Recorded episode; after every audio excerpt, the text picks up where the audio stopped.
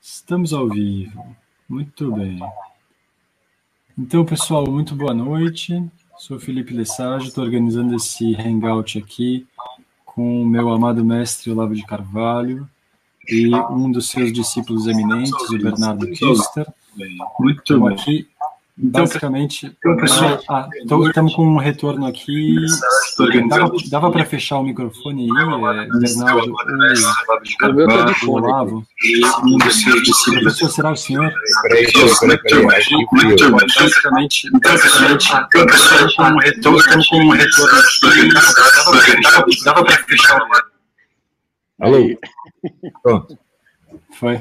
Muito bem. Então, estava falando que tamo, eu estou organizando esse hangout hoje para celebrar, de certa forma, a realização de um sonho meu. Desde que eu conheci o professor, o professor me ajudou imensamente. Eu tenho uma dívida eterna com o professor na descoberta da minha vocação, que tem um, um elo muito grande com a música e, mais especificamente, a música sacra, a música litúrgica do rito católico. Né? E hoje eu estou realizando esse sonho de poder compartilhar com os meus compatriotas algumas das coisas que eu venho aprendendo no meu exercício de regente coral, de músico litúrgico, e também enquanto uh, estudo, estudante de filosofia da música e de técnica uh, musical, principalmente a técnica composicional. Né? É, e é por isso que eu queria bater esse papo hoje com vocês dois. E eu gostaria de propor que a gente começasse partindo da própria divisa do, do meu site, que é Psalite Sapienter. Psalite Sapienter é um trecho do Salmo 43, né? pode ser traduzido de diversas formas, mas uma das mais aceitas é cantai com inteligência, cantai de forma é, com entendimento. Né? Essa frase ela é colocada em evidência pelo Papa Bento XVI durante o pontificado dele, sobretudo quando ele está falando da música sacra, né? E eu decidi me apropriar dessa, desse salmo que eu aprendi graças ao Papa Bento XVI como espécie de norte do nosso trabalho. Ora, a Psalite Sapienter é uma é o nome de um artigo que o Papa Bento XVI escreve sobre música, no qual ele culmina com a conclusão de que é, não existe uma fé sem cultura nenhuma. Não existe uma fé católica que plane no ar e que não, não se baseie em nenhuma cultura. Né? Nesse sentido, isso me fez muito pensar na, na, no projeto do professor Olavo de Carvalho, que é, entre outras coisas, a formação de uma alta cultura, de uma restauração da, no, da alta cultura no Brasil. E então eu gostaria de começar com a seguinte pergunta, professor, e o Bernardo comentaria em seguida.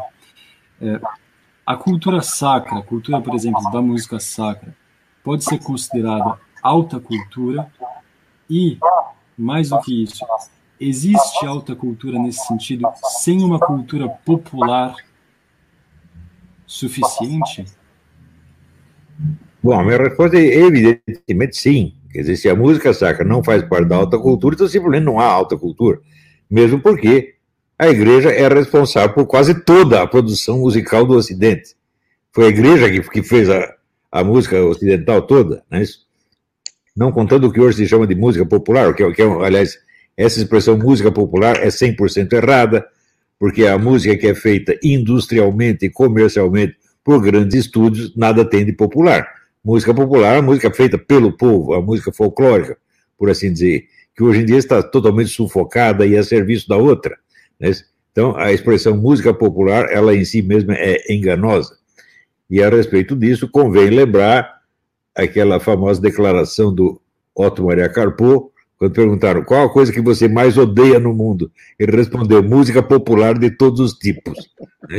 É uma coisa, quando você vê assim Gilberto Gil, Caetano Veloso, essa é claro que tudo isso que eles fazem é não apenas inútil, mas prejudicial, tá certo? Não, não sou não sou a favor de proibir, mas eu acho ridículo dar uma importância a isso. Quer dizer, pessoal, uh, os criadores entre a, da música popular são tidos até como intelectuais ou artistas, quando não são absolutamente nada disso, são apenas empregados de estúdios. Né? Então, nós temos que eliminar essa, essa coisa em primeiro, primeiro lugar. E, em segundo, é claro que a, a, música da igreja é a música ocidental. Não há, não há nada fora, fora, praticamente não há música fora da igreja. Né? Grande música. Então, é claro que isso faz parte da cultura. É, o treinamento, não na execução, mas na audição musical, é absolutamente indispensável a, a qualquer pessoa educada. Não, não há nem, nem o que discutir a esse respeito.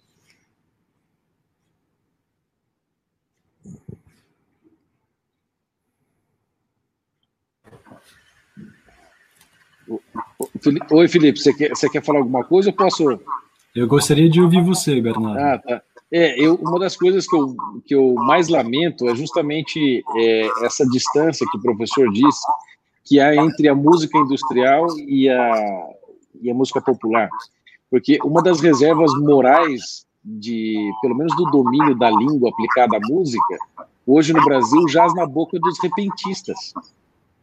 Né? Que se você vê um repentista nordestino, é, como eu estava uns meses atrás em Fortaleza, na Praia do Futuro, eu estava deitado lá com meu barrigão, tomando uma caipirinha, lá comendo uns camarões.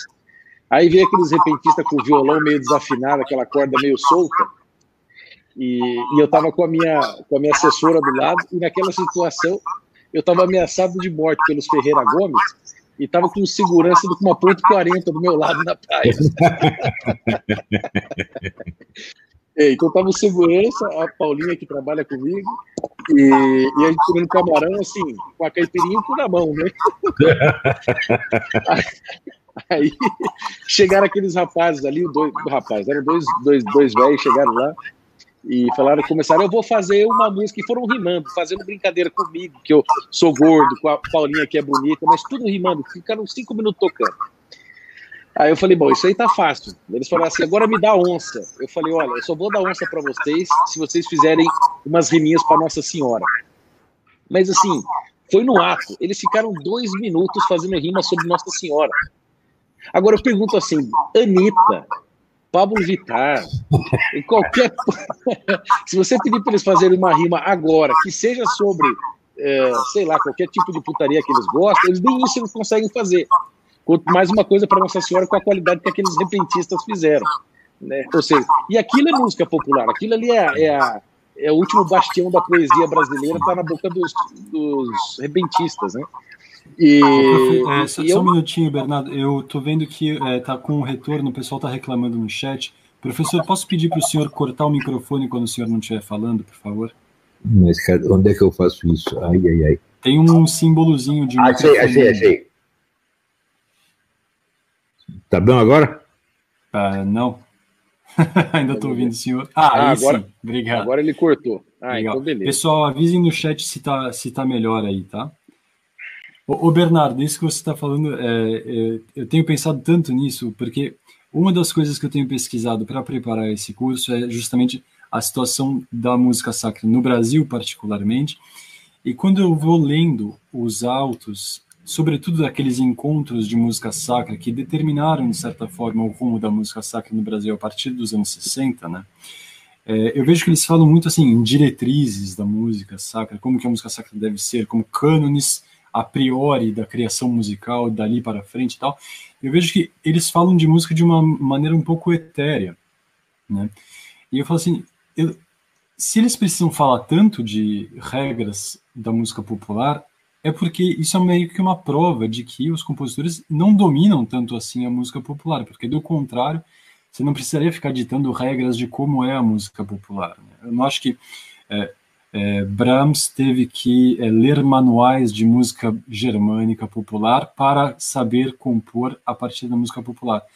E aí eu comecei, é, por conta dessa, um cansaço de ler essas coisas, eu comecei simplesmente a ouvir é, música popular brasileira e partindo daquela coleção que o professor falava sempre, do Marcos Pereira Discos. Né? E a coleção número 2 da música do Nordeste é só de repente. Uhum. E eu tive essa mesma intuição, falando, nossa, o repente é, a poesia, né? É a poesia uhum. popular.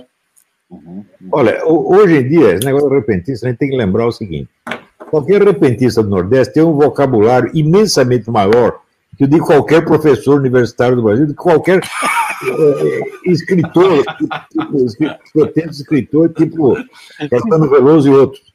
Né? Esses estão muito mais próximos da alta cultura. Outra observação é o seguinte: existem inúmeros compositores clássicos, Brahms, Dvorak, Beethoven, que trabalham a partir da música folclórica. Eles podem trabalhar a partir da música industrial. Você pode fazer aqui uma sinfonia baseada em temas de Caetano Veloso ou de Gilberto Isso é absolutamente impossível. Então, isso quer dizer o seguinte: entre a música, a autêntica música popular, por exemplo, o repentista, e a música clássica, a música de erudita, por assim dizer, a diferença é apenas de quantitativa, não é uma diferença de espécie, não, é, não, é, não são coisas diferentes, é apenas a mesma coisa, vou dizer, elevada a uma complexidade maior.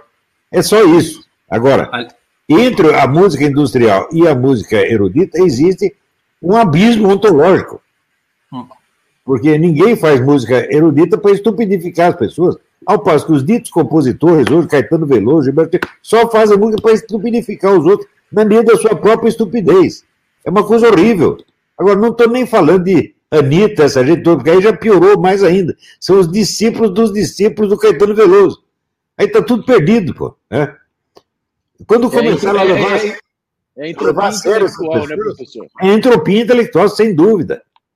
Então é isso. Pô, Eu... esse termo é muito bom, hein?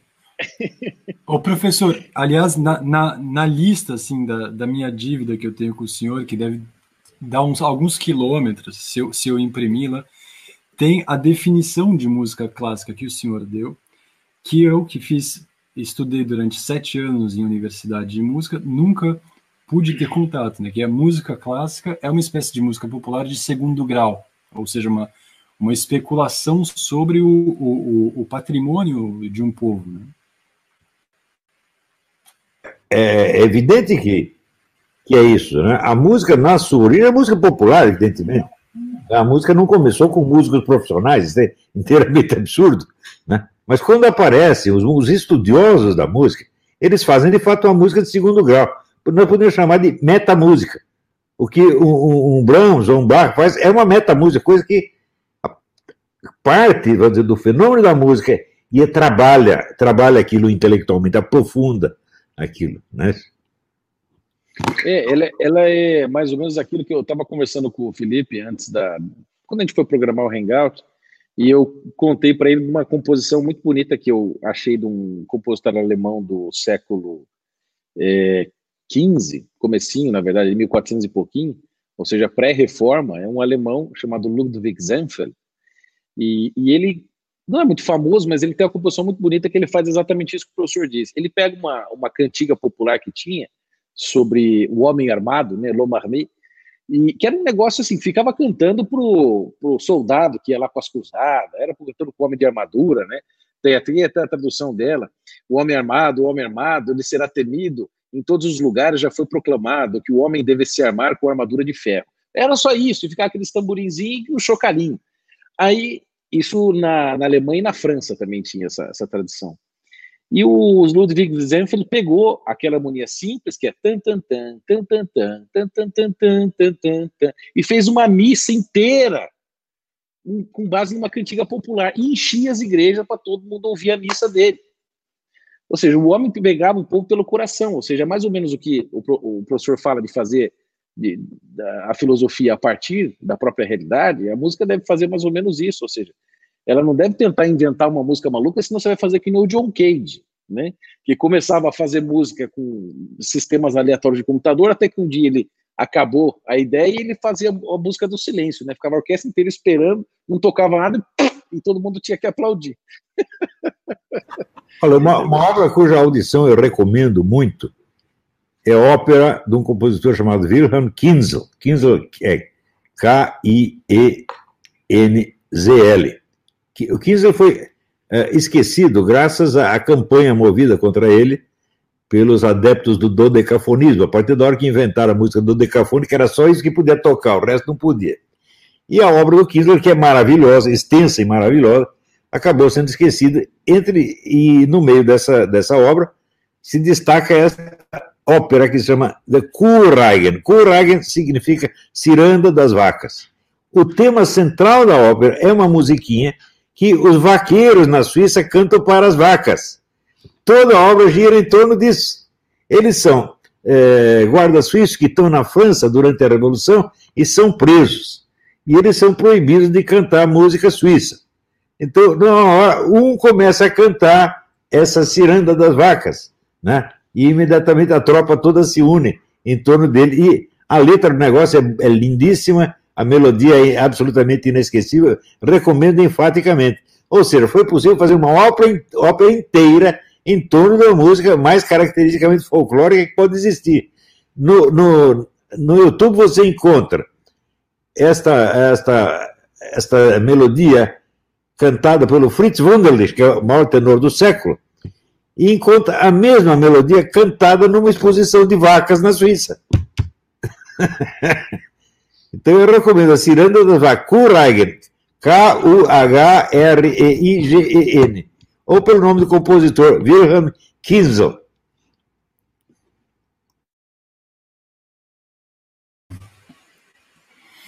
Muito bom. Isso que o senhor estava falando agora há pouco sobre o amadorismo e o profissionalismo é também um dos aspectos que eu vou abordar nesse curso. Tem inclusive uma aula dedicada a isso, a aula 3 desse curso. É uma meditação sobre esse tema, porque quanto mais o tempo passa, professor, mas eu vou me dando conta de que, de fato,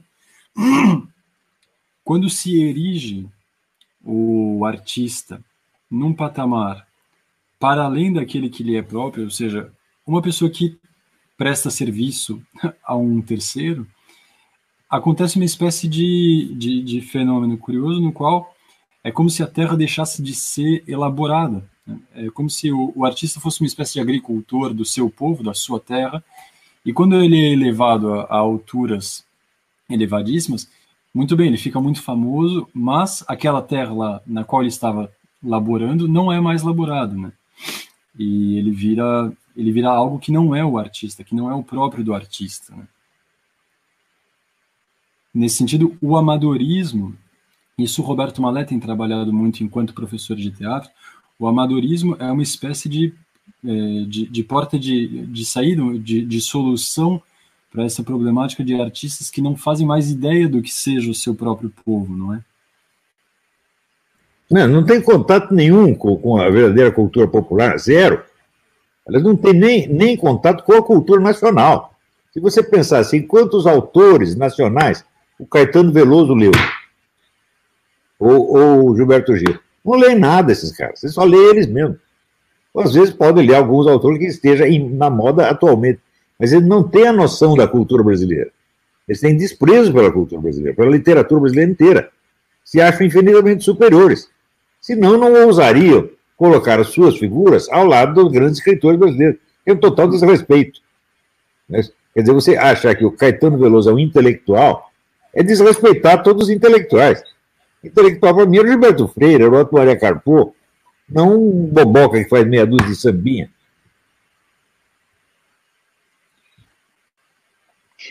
Isso é mais ou menos, o, o, Felipe, como esses políticos, que eu já vi muito político bom, assim que o cara entra no poder, ele se estraga. Dá três, quatro meses. Por quê? Ele antes vivia com o povo, vivia andando no meio da, do seu local, principalmente, é, enfim, nos bairros, enfim, atendendo a população, como acontece muito, né? do político ser alguém que ajudava o bairro, e depois o cara se elege, sobe vereador, depois vira deputado. Aí o cara vira deputado e esquece da vida do povo normal, né?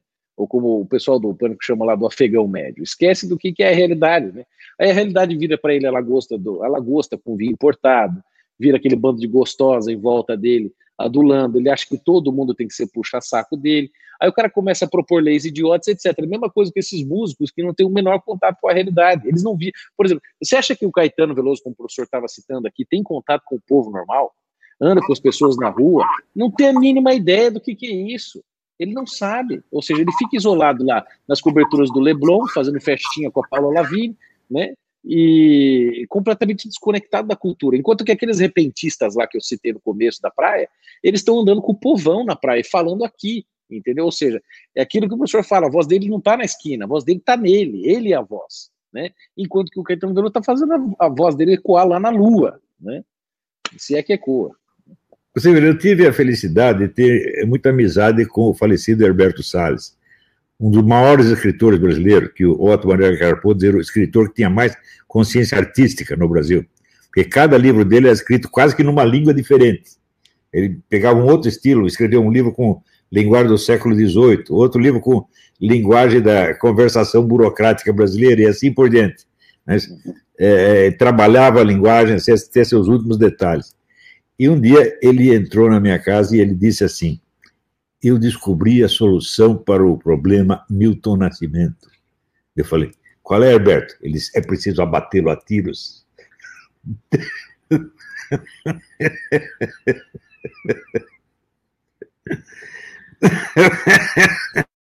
Aí você vê um homem que estava realmente preocupado com a linguagem brasileira, compreender a língua do povo, compreendê-la e reproduzi-la, estava trabalhando seriamente o que, que ele entendia por um desses bobocas que são criados pela indústria de discos. Não são mais nada. Você não é capaz de imaginar um Milton Nascimento, o, o, o Caetano Veloso, sem a indústria de discos.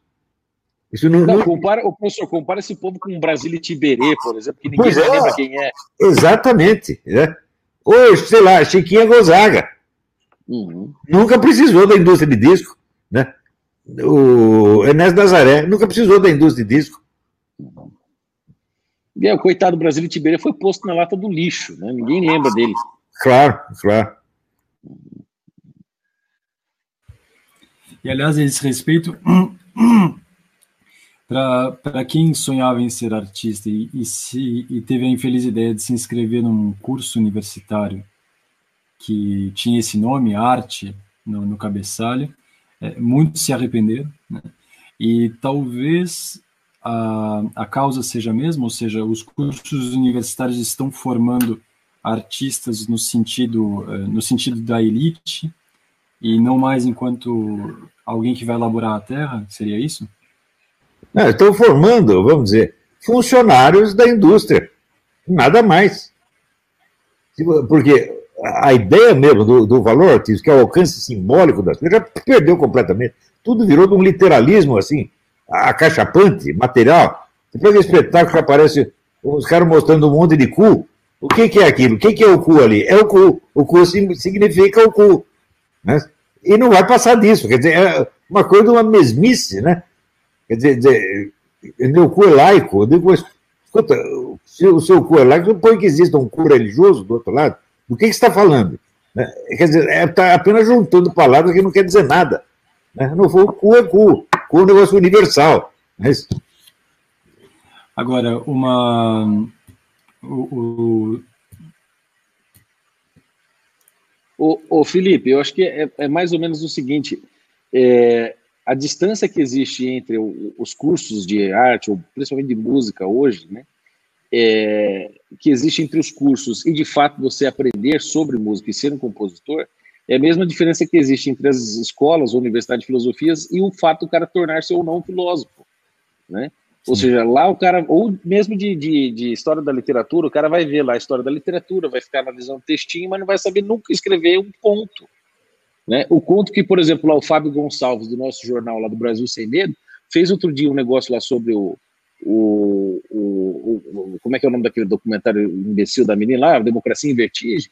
Um negócio simplesmente maravilhoso, menino novo, tem menos de 30 anos, e tem um, tá escrevendo brilhantemente todo dia lá, um rapaz né, despontando, e é a mesma coisa esse povo aí, sabe? Eu lembro que eu conversava com a minha prima e ficava maravilhoso. Digo, nossa, preciso, você precisa ouvir esse negócio de Monteverde, você precisa ouvir esse negócio aqui do Dietrich Dixiterrude e tal.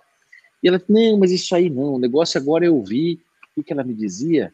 É, Schnittke, tinha que ouvir Schnittke. Que coisa mais chata, cara. Ficava ouvindo aquele tango do Schnittke, chega até é, urticária mental, entendeu? Um negócio chato, você não tem, você não tem vontade de ficar cantando depois.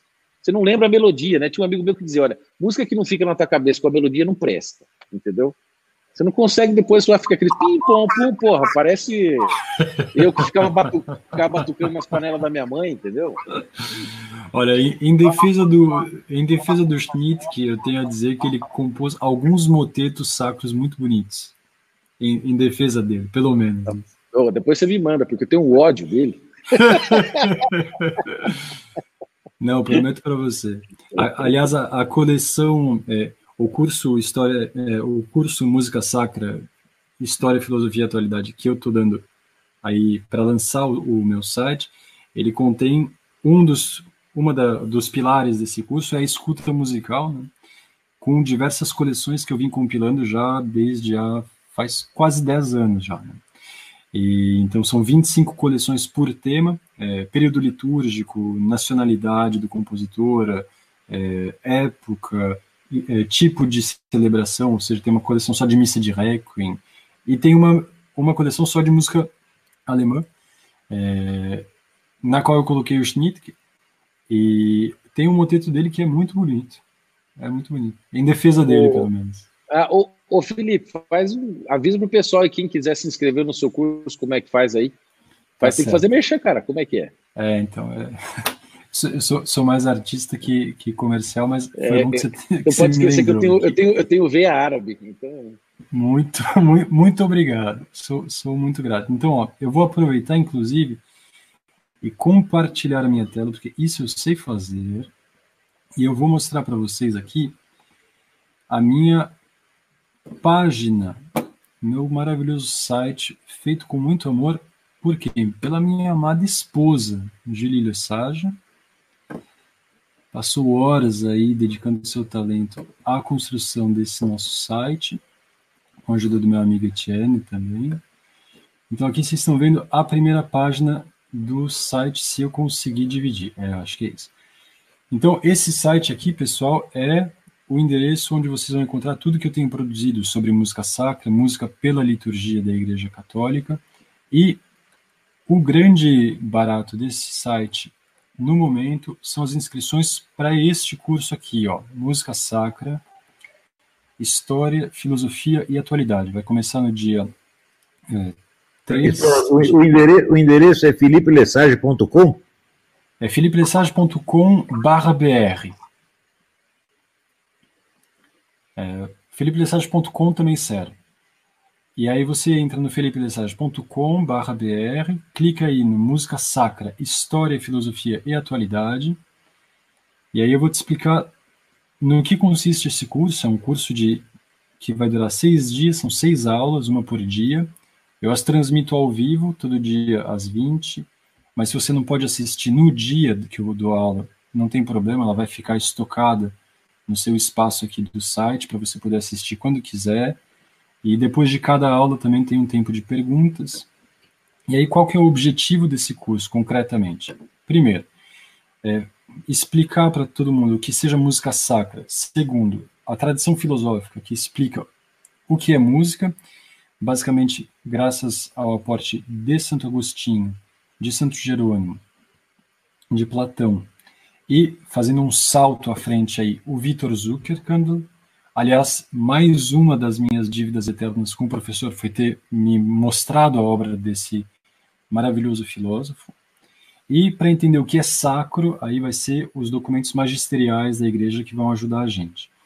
Segundo objetivo, contar a história dessa arte através mais da escuta e memorização de obras-primas do que eu ficar contando uma história verbalmente. Então, são essas coleções que eu estava falando para o Bernardo, são 25 coleções, né, separadas por tema. Eu vou dividi-las com você e também vou ensinar técnicas que eu fui desenvolvendo eu mesmo para aprender a ouvir música. É, três, e aí eu acho que já entra numa particularidade desse curso em comparação com outros cursos que eu fui vendo no mercado de, de história da música, é uma análise de como que a separação entre arte e liturgia é de fato assim o ponto nevrálgico, o drama cultural é, para o qual a gente tem que ficar atento e no qual a gente tem que trabalhar. E isso nos conduz ao quarto objetivo do curso, que é, é são as competências para todo mundo, seja amador, seja dito profissional, que queira se apropriar da música sacra, praticar em casa, com a família, aprender a cantar antes das refeições, aprender a cantar na hora de rezar, é, aprender a cantar na sua escola, se você é professor, se seus filhos vão à escola, e cantar o cereja do bolo, cantar na sua paróquia também. Então eu estava falando que é para tanto para amadores quanto para profissionais não há qualquer pré-requisito necessário, tá? E é, para você comprar o curso, eu pensei num preço o mais acessível possível, com todas as despesas que eu estou tendo para preparar esse site, e pesquisei, assim, é, cursos semelhantes, né, é, estão por volta de 500 reais. Né? Eu vi uma formação dessa ordem em música que está sendo oferecida aí, você pode encontrar por 500 reais, e eu pensei também, poxa, os cursos de uma semana do professor custam 300, então é óbvio que eu tenho que é, pedir algo muito abaixo do que o tutor pede. E aí a gente chegou nesse preço aqui, olha, 198 reais ou três vezes de 66, mas se você comprar o curso até essa segunda-feira, até o dia 3 de fevereiro, ou seja, se você comprar hoje mesmo, você paga 147 reais ou três vezes de 49, tá certo? Aí você vai ter um descritivo sobre cada uma das aulas. e pode pagar como, meu, Felipe? É, com cartão. Ah, e aqui a, a, plataforma que a gente tem é uma plataforma que chama Stripe. É, eu acho que todo cartão é válido e, e bora.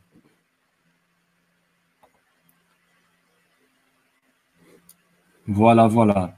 Expliquei direitinho? Será que eu esqueci alguma coisa? Acho que foi. Entendi tudo aqui, tá perfeito. Tem... Legal. Esse site é interessantíssimo e muito útil. Né? Hum. Tá, de, parabéns. Agora, tem duas coisas que eu queria lembrar. Quando a gente começa a falar de religião hoje, aparece já imediatamente dois erros que estão tão arraigados na cabeça das pessoas que já se tornaram percepções automáticas. A percepção já está montada de maneira que o sujeito entenda tudo dessa maneira. A primeira é o seguinte: é que existem várias religiões e todas elas são a mesma no fundo. Essa premissa foi colocada em, em circulação maior, nos ambientes mais cultos pelo Fritjof Schwann. Né? É, o pessoal que nunca ouviu falar de Fritjof Schwann, né? e que até, às vezes, reclama de mim, dizendo que eu sou discípulo do Fritjof Schwann, que eu sou perennialista, coisa que eles nem sabem o que quer dizer. Eles seguem, todo mundo segue essa porcaria não sabe nem que a tese é do Fritjof Schroeder e nem muito menos que ela está erradíssima, porque as religiões não são sequer espécies do mesmo gênero. A primeira conclusão que eu tirei, depois de 20 anos de estudo de religião comparada, é que as religiões não são comparáveis. Elas não são espécies do mesmo gênero. Se você perguntar, por exemplo, sei lá, o, o cristianismo, o que, o que é o catolicismo? A Igreja Católica existe para quê? Para levar as pessoas para o céu me mostre uma única eh, religião, entre aspas, que tem essa mesma finalidade. Não tem. Você pega o, o, o Islã, o que é o Islã? O Islã é um código civil sacro. Não é isso? É, você, no Islã, você vai para o céu, entre aspas, por adesão ao Islã. Não, não tem nada a ver com a sua sinceridade, com a sua vida interior, absolutamente nada. E você mostrou a carteirinha de muçulmano, tu já está no céu. Tá já tem lá 70 virgens esperando você. Isso não tem nada a ver com um caminho de salvação. No, no Islã não tem caminho nenhum. Você aderiu, você já está ali garantido sua entrada no céu, a não ser que você saia. Como é, o é código de barra. Como é? É, é o código, código de, de barra. barra. Exatamente. Se você pega o judaísmo, o que é o judaísmo? É o código de um, específico de um povo, é um código nacional. O que, que, que isso tem a ver com um caminho de salvação que é oferecido para todas as almas humanas individualmente? Tem nada a ver e assim por diante. Então, as religiões não são a mesma no fundo, nem no fundo, nem na frente, nem em parte alguma. São coisas totalmente diferentes. Né? É, e o segundo erro é o seguinte: esse é pior ainda, mais, mais devastador ainda. É que existe, de um lado, o conhecimento, que é a ciência, e, por outro lado, existe a fé, que é a religião. Então, a fé significa o seguinte: é um sentimento pessoal que cada um tem e que não pode sequer ser discutido, porque o que é matéria de fé não se discute. Isso é uma estupidez criada por um idiota chamado Kant. Kant, eu, eu acho incrível as pessoas não perceberem como Kant é burro. Né? Ele é muito complicado, mas é burro. Porque o que existe, por exemplo, no catolicismo, vamos tomar o catolicismo para não, ter, não complicar o negócio. O que existe de fé no catolicismo é um pedacinho assim. A quase totalidade é matéria de conhecimento. Veja, Jesus Cristo, é, é, é, acho que é, é, o versículo que eu mais gosto da Bíblia, é, é que está lá em Mateus 11, 4. né? quando João está na cadeia e manda os discípulos chegar para Jesus e perguntar: Escuta, é você mesmo que é o Messias ou nós devemos esperar um outro? E o que, que Jesus responde? Ele diz: Vocês voltem e contem para João o que vocês viram e ouviram. Vocês viram o paralítico andando, vocês viram o cego enxergando e assim por dentro. O que, que é isso aí? É um critério científico. Quer dizer, o que, que é dizer, a verdadeira religião? É a presença da ação de Deus no mundo visível, não é no mundo espiritual, raios. Né? Quer dizer, um milagre que se dá no mundo espiritual, ninguém vê, tá certo? Se, se, o milagre não se manifesta, a ação miraculosa, a ação divina, não se manifesta materialmente, acabou a religião. Jesus ensina isso e os caras vêm dizer, a religião é matéria de fé. A matéria de fé é a puta que eu pariu, rapaz. É? O que tem de fé na religião é só assim, as promessas de Deus para o futuro. Claro, aquilo que não foi realizado ainda você não pode ver. Não tem conhecimento científico do, do cumprimento de uma promessa que não foi cumprida ainda. Só isso que tem de fé. O resto, tudo pode e deve ser investigado materialmente. Jesus deu um critério científico, meu Deus do céu. E as pessoas não entendem isso. Então, olha, o que que canta entender religião? Não entendia nada. Esse cara nunca entrou na igreja. Eu acho que nunca abriu uma Bíblia na vida.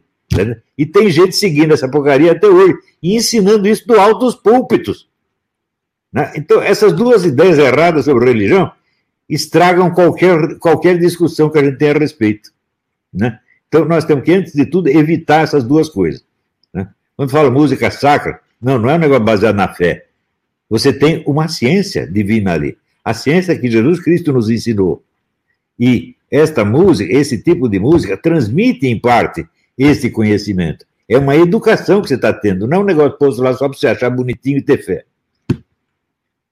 Então é isso. A parte da pedagogia da própria liturgia é a música, né?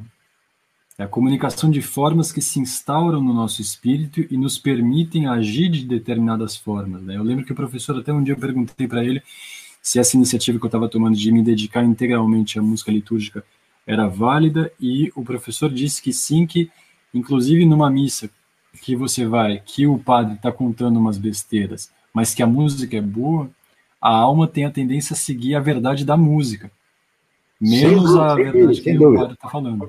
É, é. É, eu acho que era São, Tomás de Aquino, inclusive, que parece que ele recomendava a gente tomar cuidado com a música para não substituir a oração. O tamanho, o poder que ela tem de, de nos comover o espírito, né? E que é o mesmo poder que a beleza estética visual tem com a gente, né? um poder de absorção, e ela não, você fica vidrado naquele negócio, né? Ah, é, como uma vez eu, eu, lembro que minha mãe desde pequenininho me, me colocava para ver as obras de Michelangelo, ela é estudiosa de Michelangelo, e eu nasci cresci ouvindo todas as histórias, né? E aí, quando eu entrei na Capela Sistina, a primeira vez, ela não me deixou, porque você entra com o juízo final nas costas, né? E aí, ela, eu entrei, ela falou, fique olhando para baixo. Eu fui olhando para baixo, assim, até o meio da capela. Quando chegou no meio, ela falou, olhe para cima. E estava exatamente o momento após o toque da criação, né? Porque ali ele já criou, né? As pessoas acham que é o momento da criação, o momento da pós-criação, né? Porque Adão já está ali, porra. Então, é, eu olhei aquilo e fiquei absorto, assim, sei lá, por uns cinco minutos, e, enfim, comecei a chorar, foi um negócio muito bonito. Mas, justamente por causa do, do, vamos dizer, do treinamento que ela tinha me dado. E mesma coisa minha avó.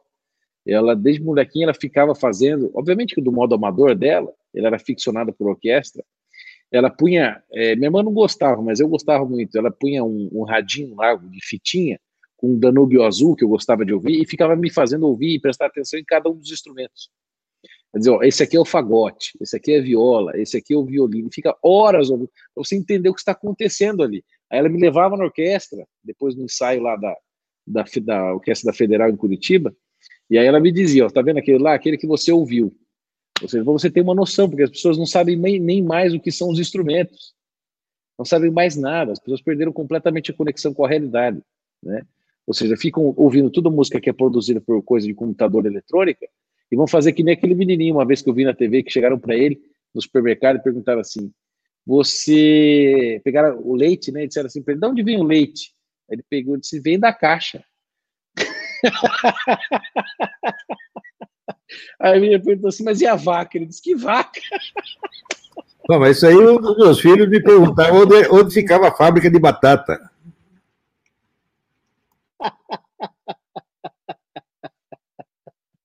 exatamente isso, professor, exatamente isso.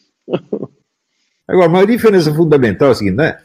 A música popular, seja a, a música popular autêntica ou, ou, a música industrial, ela é assim, ela é uma melodia que é tocada uma vez, depois tocada em vez, depois tocada de novo. Acabou.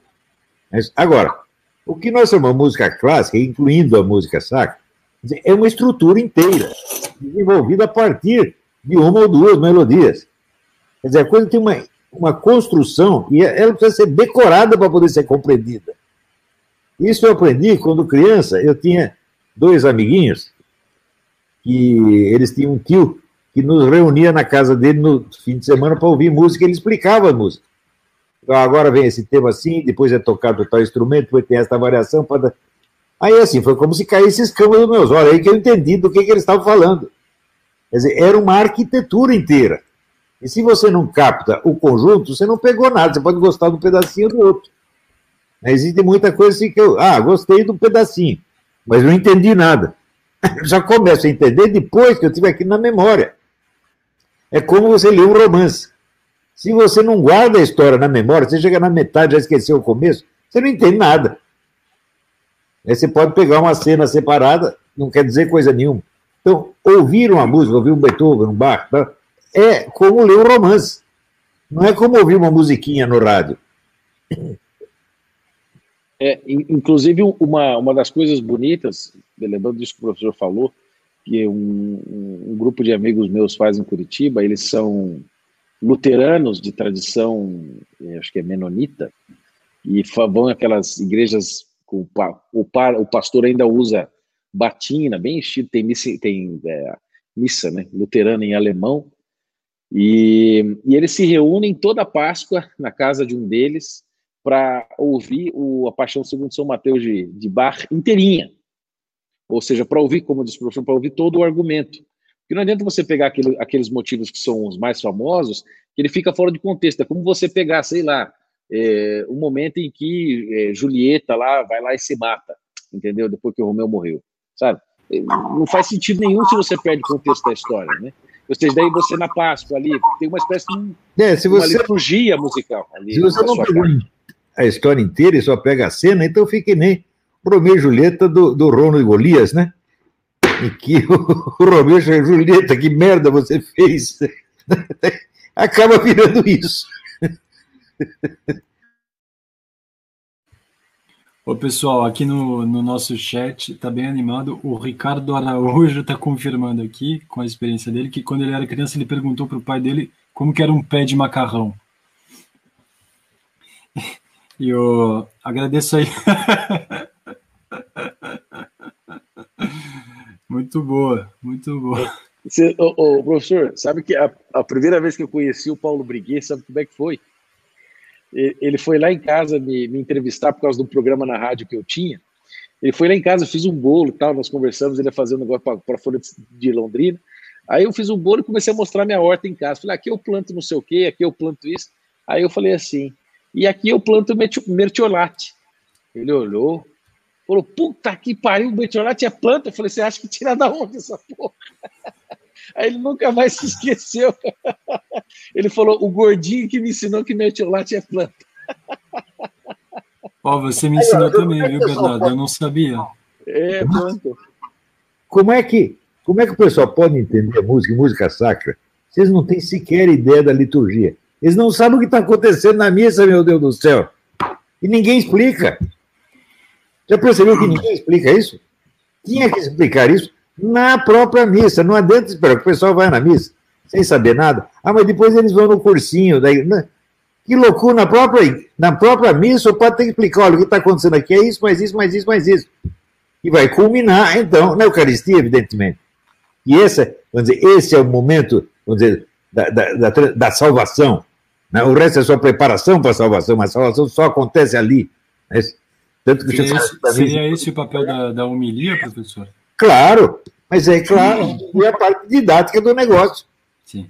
Né? Agora, fica falando só é, coisas morais, etc. Olha, moralidade, pode, você pode aprender até na Rede Globo, você está entendendo? Mas o mistério da salvação, isso só tem na igreja, meu Deus do céu. Quer dizer, acaba virando, é, é a culpa do Kant, de novo. A religião acaba se reduzindo à moralidade. Não é isso? Olha. E principalmente sexual. Tem um monte de gente assim, um monte de prostituta, viado, tudo. Eles podem entrar no céu se eles ouvirem a mensagem da salvação na Eucaristia, acreditar naquilo e tomar a Eucaristia. Confessa, comunga, tu vai para o céu. Agora, se o cara não sabe nada disso, ah, eu não cometi pecado nenhum, não comi a mulher do vizinho, não roubei nada. Ah, o que, que é isso, pô? E quer entrar no céu com esses méritos? Isso não tem mérito. Mérito não leva ninguém para o céu. O que leva você para o céu, meu filho, é a confissão, a comunhão, é a missa. É. O cara tem que entender isso aí agora. Virou moralismo, acabou tudo. É, exato. Não, e assim, a igreja orienta mesmo que a própria é, homilia seja sempre catequética. Porque o que muito, muito padre faz, ele entra na missa e pega aqueles textos e dá aquelas interpretações idiotas de analfabetos, porque assim, a gente, eu fico ouvindo, às vezes, muitas vezes o professor falando, né? Ah, o brasileiro é, é o Brasil é cheio de profissionais semi-analfabetos ou analfabetos funcionais que saem das universidades ou não são formados nas escolas. Mas nós não podemos esquecer que praticamente 100% desses é, dos padres brasileiros saíram dessas mesmas escolas que formam analfabetos, ou seja, os padres não sabem mais nada. Você, olha, eu vou dizer, eu estava outro dia conversando com um seminarista que estava terminando teologia, ou seja, estava terminando o seminário e logo virar padre. E nós começamos a bater um papo sobre São Tomás, etc. Estava num café super tranquilo. E aí eu perguntei para ele assim, falei, pô, será que vocês têm alguma aula de apologética lá? Vocês viram, sei lá, cinco vídeos de São Tomás? Ele falou assim, que via de São Tomás? o cara não sabia coisa. Eu lia isso quando era protestante. Ou seja, os caras não estão sabendo. E se ler, não vai entender. Então, assim, os padres estão com uma péssima formação, só ficam lendo Karl Rahner, Boff, Frei Beto, Teilhard Chardin, isso se muito, né? Ficam lendo aquele, como é o nome daquele, é, cara, lá esqueci o nome do alemão lá, ficam lendo Hans King, ficam lendo esse povo, e, e mesmo que fossem de São Tomás, não entendem. Aí querer aprender latim, querer fazer graça. Muitos padres tradicionalistas que eu conheço também são analfabetos, ou analfabetos funcionais, que ficam pagando de gostosão, não entendem o que está falando, e aí acaba virando o quê? Obsessivo kantiano por moral sexual dos outros. Então, assim, daí vê na missa uma menina com tatuagem, faz uma homilia descascando a tatuagem. Brrr, né? Em vez de perceber que ele mesmo está cometendo um pecado maior fazendo aquilo na homilia. Mas ele é tão burro que ele não percebe. O cara faz homilia contra a saia curta da menina lá. Às vezes, coitadinha, não tem nem outra saia. Não, o professor, o pior é o seguinte, ele passou a missa inteira olhando, né? É claro. É. Deixa eu celebrar essa Eucaristia aqui, ó. Vou agradecer, vou aproveitar aqui para agradecer o Jefferson Bittencourt, que está dizendo que o site, o site felipelessage.com.br está muito bom. Obrigado, Jefferson. E o senhor estava falando de, de, liturgia, né, professor? O, o, a aula 5 desse curso que eu vou dar, em março, Música Sacra, História, Filosofia e Atualidade, conta com uma das aulas dedicada especialmente à liturgia. Evidentemente, eu não sou um liturgista, é, eu sou músico, né? minha profissão é músico, mas uma aula de liturgia do ponto de vista do músico, ela é necessária. Né? Sobretudo para a gente entender que, ainda que a música seja uma pedagogia importantíssima, seja parte da malha da alta cultura de uma sociedade, ainda assim, tudo isso está ordenado para algo que acontece sob o véu do silêncio sempre. Ou seja, a melhor qualidade da o, o, o, dever mais bem cumprido da música é qualificar aquele silêncio da consagração. E a, a aula 5 do curso, voltada à liturgia, eu gostaria de tentar explicar esse ponto específico, ou seja, que no fim das contas, por mais que eu seja músico de profissão, sou apaixonado por aquilo que eu faço, amo a música, é a minha vocação, Entendo que muitas pessoas amem a música do fundo do coração delas, ainda assim, tudo isso está ordenado e a serviço de algo que não é musical. Não, é assim? não se pode esquecer o seguinte, que no sistema das artes liberais, trivium quadrivium, a arte da música está associada ao planeta Marte. A música foi entendida sempre como uma arte do comando. Quer dizer, você obedece à música, você não ouve só. Você quando ver que a música tem uma sequência de emoções, mas é, cristalizadas em, em sons. É impossível você não ter as emoções naquela ordem e com aquele resultado. Portanto, é uma arte do comando. Você vê a importância que a música tem na guerra. A música militar é absolutamente fundamental. Né? Se você, outro dia mesmo eu estava ouvindo né, a, a música de ataque do exército napoleônico. É um negócio só de ouvir aquilo, gente já ficava aterrorizado. Nem sabia que ia se dar muito mal. E logo, logo atrás vinha o exército e realizava aquilo. Ou seja, Napoleão entendia a função psicológica profunda da música. Né? Você vai obedecer que a música está mandando você sentir, não tem jeito. Né? Então, veja, na liturgia, a música dá este suporte, a música coloca você na disposição correta para você participar da liturgia. Ela ajuda a ordenar as emoções. Né? Exatamente, exatamente. Isso, isso me lembrou muito aquela frase engraçada do Woody Allen, né, que ele diz que toda vez que eu, eu ouço Wagner, eu tenho vontade de invadir a Alemanha. Né? De invadir a Polônia, na verdade. Né? E o, aquele estadista, é, como é o nome dele? O Andrew Fletcher, que ele dizia assim: Let me write the songs of a nation, and I don't care who writes its laws.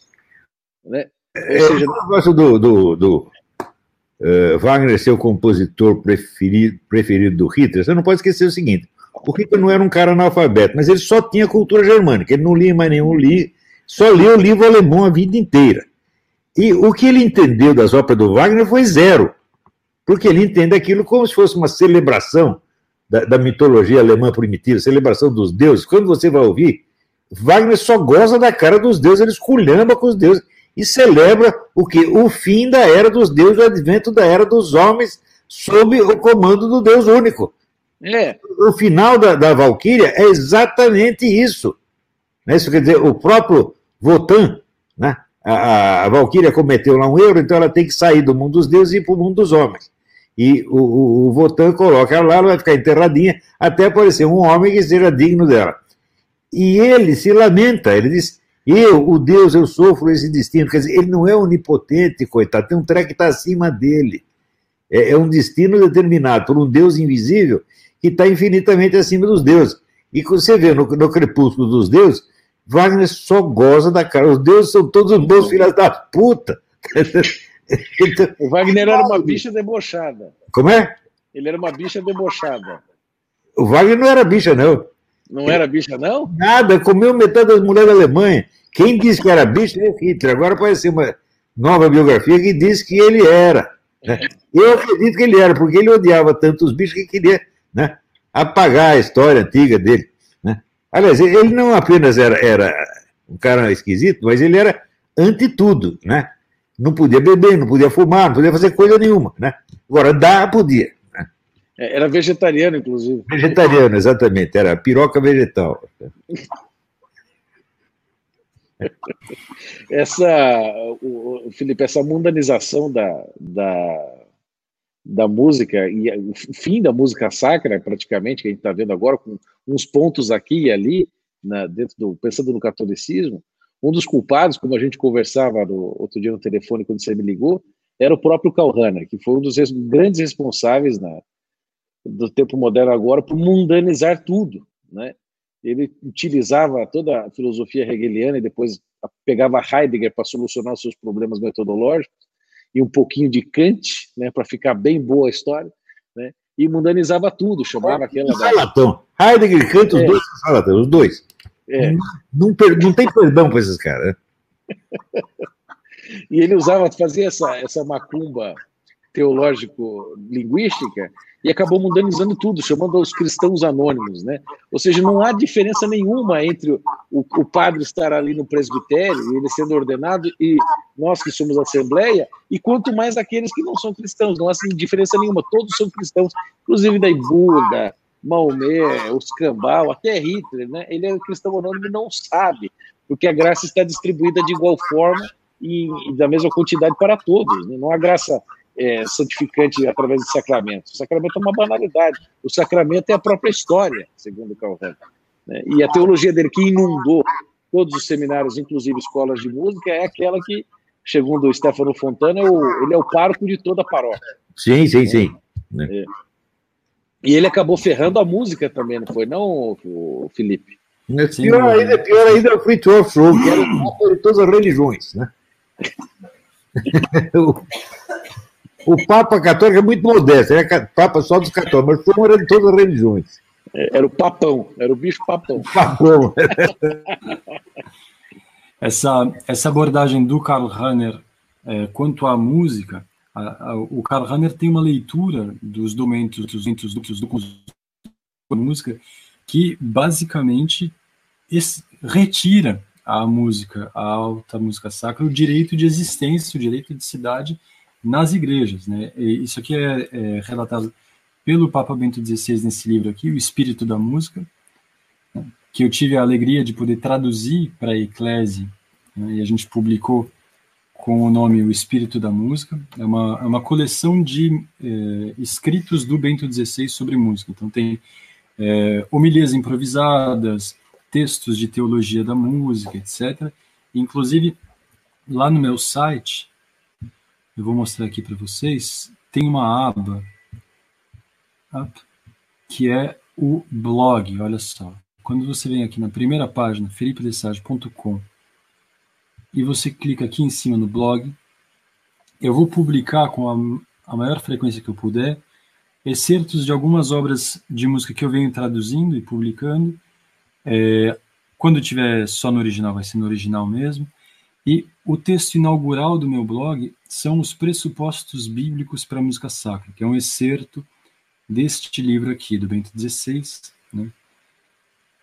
E é, é, é, um texto, de certa forma, fundador para mim. E por que eu estou mostrando isso para vocês? Porque justamente no espírito da música, o Bento XVI faz uma crítica da visão do Karl Rahner que está imperando na igreja quanto à música desde então, a saber que a música sacra seria algo de ordem artística e, e, e do deleite estético e que deveria então estar é, dedicado às salas de concerto unicamente. Né? É, e o Olavo deu uma caída aqui, será que ele vai voltar? Vamos, vamos esperar um pouquinho. Ah, ele está tá voltando. Ah, fora, mas já voltei. Já voltou. E ele fala então que o Karl Rahner simplesmente tira o direito de cidade da música sacra e relega para o escanteio das salas de concerto. Né? E a consequência disso, obviamente, é um achatamento da qualidade musical no quadro da igreja. E pouco a pouco as pessoas começaram a acreditar que de fato, música sacra é algo do domínio do, do concerto, do CD, né?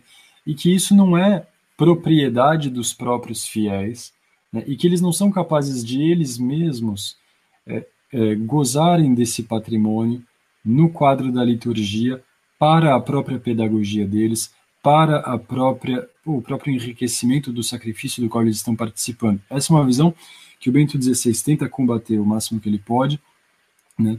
E que eu, na medida que eu posso, é, subscrevo e faço, de certa forma, a, a, o norte do meu trabalho, ou seja, fazer com que os fiéis da, da comunidade na qual eu, eu trabalho, enquanto mestre de capela, que eu trabalho é, como mestre de capela da igreja São Jorge de Lyon, é, tento fazer com que as pessoas possam voltar a acreditar, inclusive eu, que a beleza nos pertence, ou seja, a beleza que foi criada para Deus ao longo de milênios e que foi, de certa forma, expulsa dos templos católicos depois do Concílio Vaticano II, menos por conta dos documentos conciliares do que pela exegese que o Karl Rahner fez, eles podem voltar. Né? Isso é possível ainda que a gente não tenha um título de doutor em música e, ouso mesmo dizer, sobretudo se nós não tivermos um título de doutor em música, ou seja, os amadores são uma espécie de público preferencial da beleza musical litúrgica, por assim dizer. Estou conseguindo me fazer entender? Perfeitamente. O, essa, essa distância que o, o Hanner coloca é, é um problema, porque assim, o pessoal, o povo católico está acostumado, entende que precisa ter música durante a, a, liturgia. E a música deve ser como todas as outras coisas, ou seja, você faz um processo de genuflexão, você inclina o teu espírito, a tua vontade, as tuas paixões, etc. Tudo direcionado ali para o altar no momento do sacrifício, né? O padre está ali, toda a igreja converge para aquele ponto central do altar. Inclusive a música deve simbolicamente, etc, convergir para aquele centro ali do momento da consagração do pão e do vinho, né? Mas daí, né, principalmente Hanner e, e, outros aí, macumbeiro, é, eles retiraram a, a, a, música sacra do lugar sacro, ou seja, é, mundanizaram a, a, música sacra. O que que acontece? O que que toma lugar? Essas babaquices é, é populares mal enjambradas ou músicas protestantes né, acabou entrando muito. Por exemplo, tem o caso da, da, minha paróquia aqui em Londrina, o padre Bruno é um homem que canta muito bem, é um homem excelente, é o pároco, e, e, ele pegou a paróquia numa situação difícil, porque ela era uma mistura assim de teologia da libertação com carismático. Era um troço assim, confuso pra caramba. Então ele está agora tentando moralizar devagarzinho. Então ele faz assim, teve uma ocasião, na, foi na benção do fogo, né, no sábado da Páscoa, foi engraçadinho. Eu tive até meio um choque, assim, né, foi a primeira Páscoa. Ele chegou, né, estava lá no altar, e ele então invocou o Glória, porque o Glória fica a quaresma inteira sem, sem estar na liturgia, e depois no sábado ele volta, né, para a liturgia. Então ele veio com um vozeirão bonito, que eu não tenho, e cantou assim, né, Glória in excelsis Deo. Eu falei, puta, agora vai vir um órgão. Aí de repente veio uma bateria. Tu, tu, tu, tu, tu, tu, tu.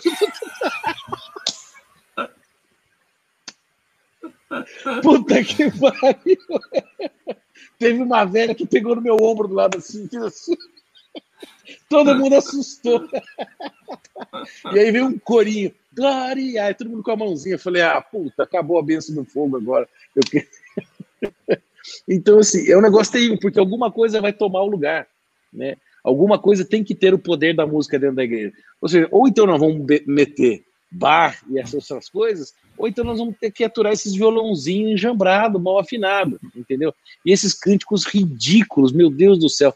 Nós começamos a fazer a missa em latim aqui na paróquia, uh, e começamos lá com 15, 20 pessoas. Mas é assim, é a missa de Paulo VI, mas como Paulo VI de fato a fez, né, a De Angelis, que é versum Deu, em latim com canto gregoriano. Acabou, não tem segredo. E, e, e, assim, não tem instrumento nenhum. Nós começamos com 15, 20 pessoas, hoje nós estamos já com a metade da paróquia cheia. Nós começamos uma capelinha, estamos mais de 100 pessoas. Porque está todo mundo querendo aprender aquilo. Faz sentido, entendeu? Teve um amigo meu protestante que foi lá, ele falou: Cara, que vontade de ser católico. Porque ele vai nessas igrejas e vê essas porra desses glória com bateria, entendeu? Uma vez eu estava fazendo uma palestra e um rapaz me perguntou assim: Porra, Bernardo, mas não pode bateria na missa? Eu falei assim: Ó, você imagina a seguinte situação: você está lá no Senhor Jesus Cristo na cruz, a cena mais terrível de toda a humanidade, você com uma bateria da Pearl de 10 tambores e 20 pratos, splash, splash, Jesus morreu, tchau, tchau, tchau. Falei, porra. É exatamente isso que você está fazendo, só que você não sabe o que é a missa. Se você soubesse o que é o sacrifício ali, o peso que tem aquilo na estrutura da realidade, você não colocaria uma bateria ali. Mas você não sabe o que é. Né? Então, é, essa conexão de liturgia que você está fazendo é maravilhosa, é essencial. Ou é isso, ou ninguém vai fazer mais nada, ninguém vai fazer música sacra mais.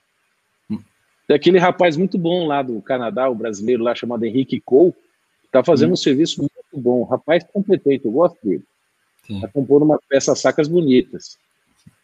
Aliás, isso é uma coisa que, que me surpreendeu muito, na verdade, quando eu estava preparando este curso aqui, Música Sacra, História, Filosofia e Atualidade, que eu vou dar em março.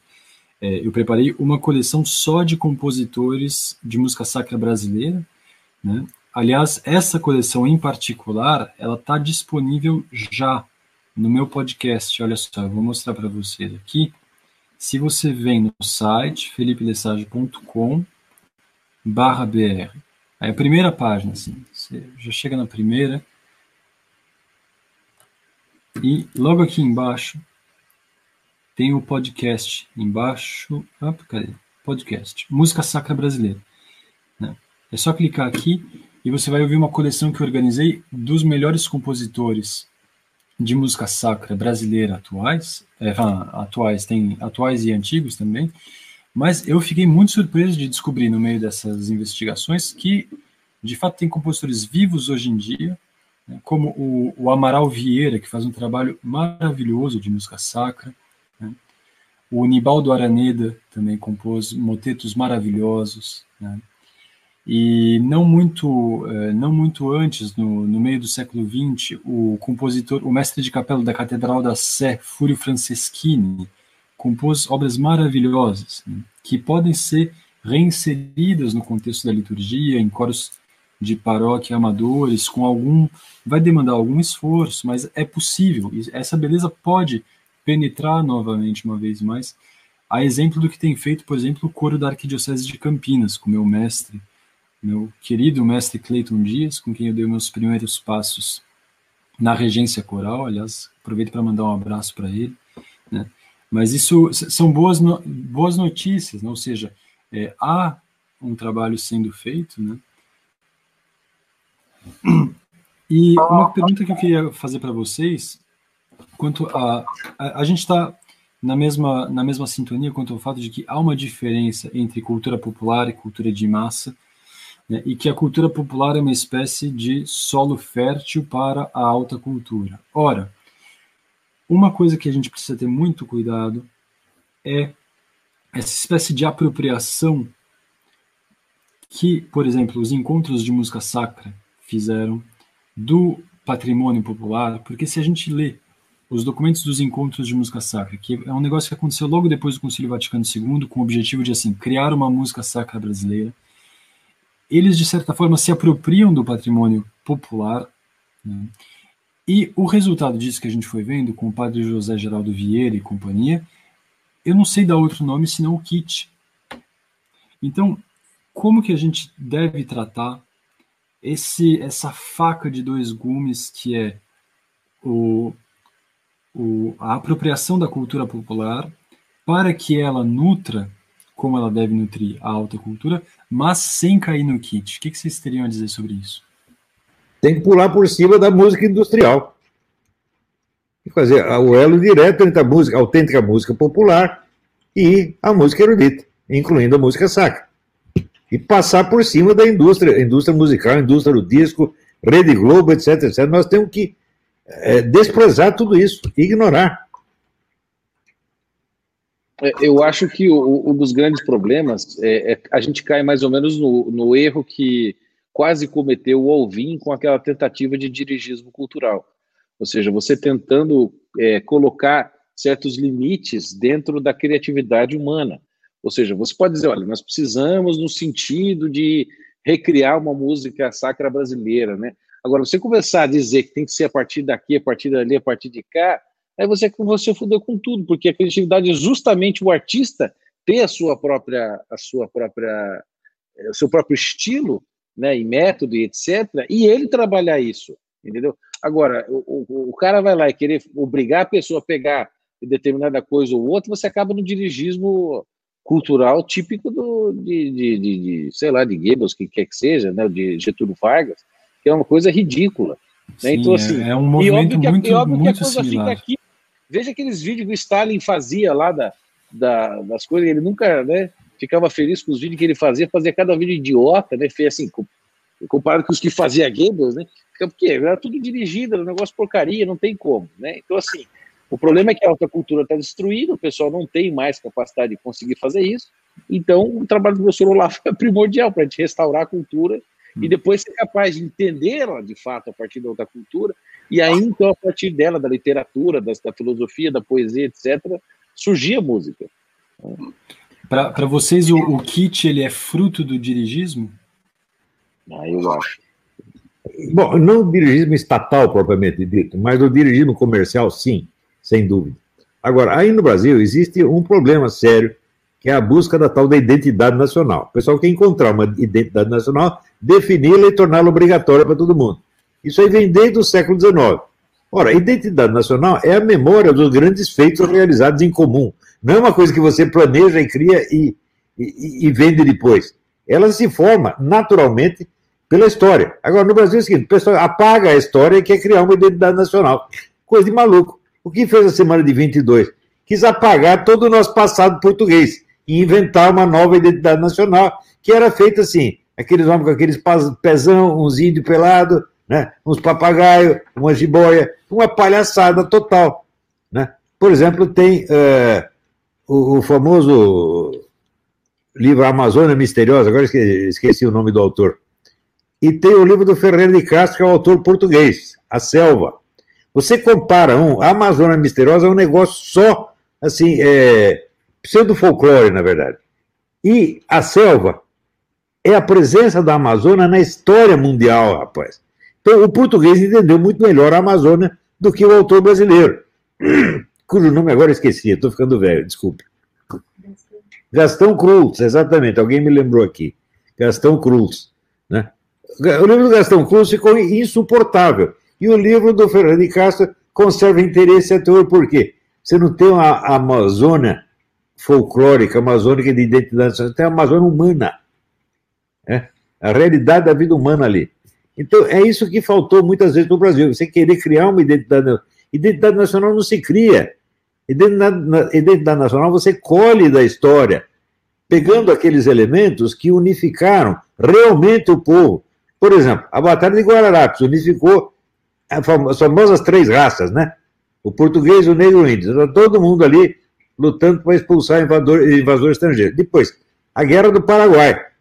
A Guerra do Paraguai foi o nosso grande momento de unidade nacional. Enquanto na Argentina morreu mais gente no fronte interno, lutando contra os que eram contrários à guerra, no Brasil o povo inteiro apoiou a guerra. Então, esse foi um grande momento da nossa vida. Daí vem os caras da geração seguinte e faz o quê? Emporcar-lhe a imagem da Guerra do Paraguai que não é aquele bosta do Júlio Zé Chiavenato, com o livro Genocídio Americano. Eu, quando li, não consegui dormir, fiquei horrorizado com o Brasil. Anos depois veio outro livro que chama Maldita Guerra. As veias abertas. Não, não, não. Veio a Maldita Guerra, escrito por um professor da USP, excelente, mostrando que tudo no livro do Chiavenato era falso. O Chiavenato disse, não, o Pedro, Pedro II fez a guerra para facilitar a coisa para o barão Rothschild. Ora, o Pedro II fez um empréstimo com o Rothschild na última semana da guerra. O Rothschild não tem nada a ver com a história. Então, um monte de, de mentira para emporcalhar a imagem, justamente do momento que praticamente criou a identidade nacional. Os caras fazem isso e depois quer criar uma identidade nacional baseada no Oswaldo de Andrade, no Mário de Andrade, na Anitta Malfatti. O que, que é isso, porra?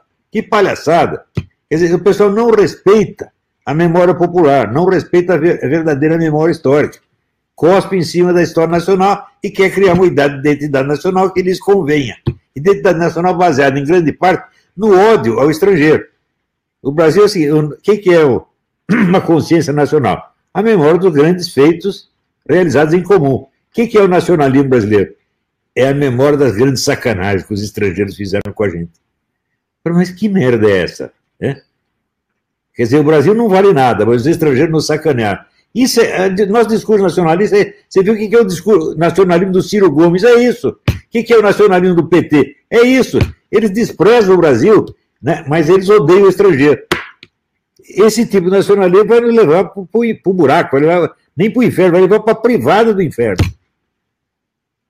É, o nacionalismo que deveria ter sido, estar sendo aproveitado agora, professor, e é uma coisa que eu já falei faz, acho que mais de ano, é que não houve até agora um pintor um compositor, uh, um escritor, um poeta, nada, ninguém ainda fez alguma coisa sobre as, o início da Revolução Brasileira lá em 2000, final de 2013 para 2014. Que foi, esse é um dos, dos, grandes momentos da nossa história agora. Isso claro, ninguém está claro. ninguém está registrando nada, ninguém fez uma estátua, porra de uma pintura, ninguém faz nada, porra. Mas não tem sequer um produto literário que mostre a transformação sofrida pelo Brasil depois da redemocratização. Perfeito. Que foi a fase em que se criou todo o banditismo, toda a corrupção, toda a desgraça brasileira que criou aí. Não está documentado até hoje, pô. Dariam óperas homéricas. Nossa Senhora! Não, a vida do Lula deu uma ópera maravilhosa, rapaz. Porque é o personagem mais grotesco da história humana. Mas, e sendo grotesco, ele não é desprezível. Né? Talvez a gente possa dizer que o cordel sobrevive como uma espécie de relato da realidade. Né? Tem, uma, tem uma pergunta do, do Alexandre Costa nesse sentido. Ele perguntava se o se dá se está certo dizer que o cordel está para alta literatura, como o repente está para a música erudita. Sem dúvida, está muito certo isso aí. Agora você vê, no Brasil, por nós temos um grande escritor chamado Zé Geraldo Vieira. É um dos dois ou três melhores romancistas do Brasil. Mas daí aparece aquele sábio do Antônio Cândido reclamando porque não, ele não é brasileiro. Né? Porque as histórias dele se passam em Portugal, na França, na China, no Reich Parto. Eu digo, olha, nunca ninguém disse, na Inglaterra, nunca ninguém disse isso do Joseph Conrad. As histórias dele se passam na Índia, nas Bahamas, não tem história em inglês. Quer dizer, que estupidez é essa? E se o cara é um grande escritor, ele faz parte do. Ele é, é uma joia do nosso patrimônio. Ele tem que ser cultuado, não é ficar reclamando dele essa falta de, cara, de cor, falta de cor local. Né? Cor local é o cu de quem falou, pô. É, é cloacal, não é cor local. Cloacal, cloacal. É. É. Aproveito para mandar muito obrigado aí a Andy Soares, que disse que o nosso site está muito bom, felipedessage.com. E.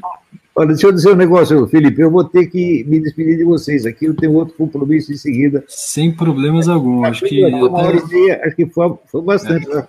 Sim. Se o senhor me permitir, eu vou só é, pegar uma última pontinha para é, lembrar o pessoal, então que a gente está lançando o site, meu site pessoal hoje, Felipe Dessage, dedicado à música sacra, ao ensino da música sacra, para quem queira fazer, eh, se apropriar desse tesouro e poder eh, praticá-lo, né, no contexto da sua própria família, da sua própria escola e nas suas paróquias. Então, se você quiser aprender aquilo que eu estou querendo te ensinar hoje, venha aqui no site felipedessage.com br e você vai clicar nesta aba aqui, olha só, essa aqui é a primeira página.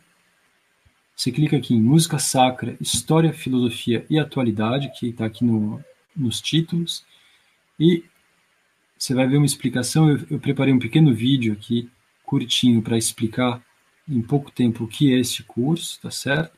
E tem todas as informações aqui, tá certo?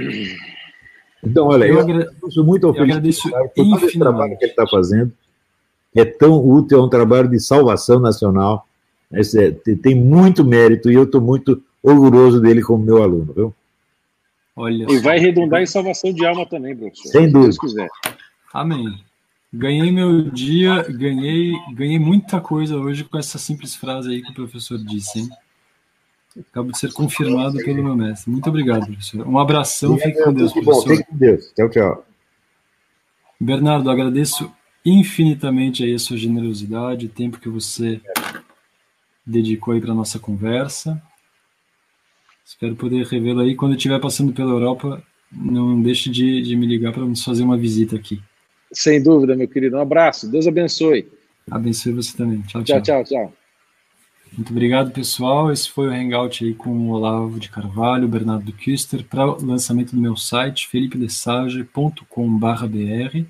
Não deixe de clicar ali no curso Música Sacra, Filosofia, História e Atualidade para ter mais informações. Muitíssimo obrigado e até a próxima. Tchau, tchau.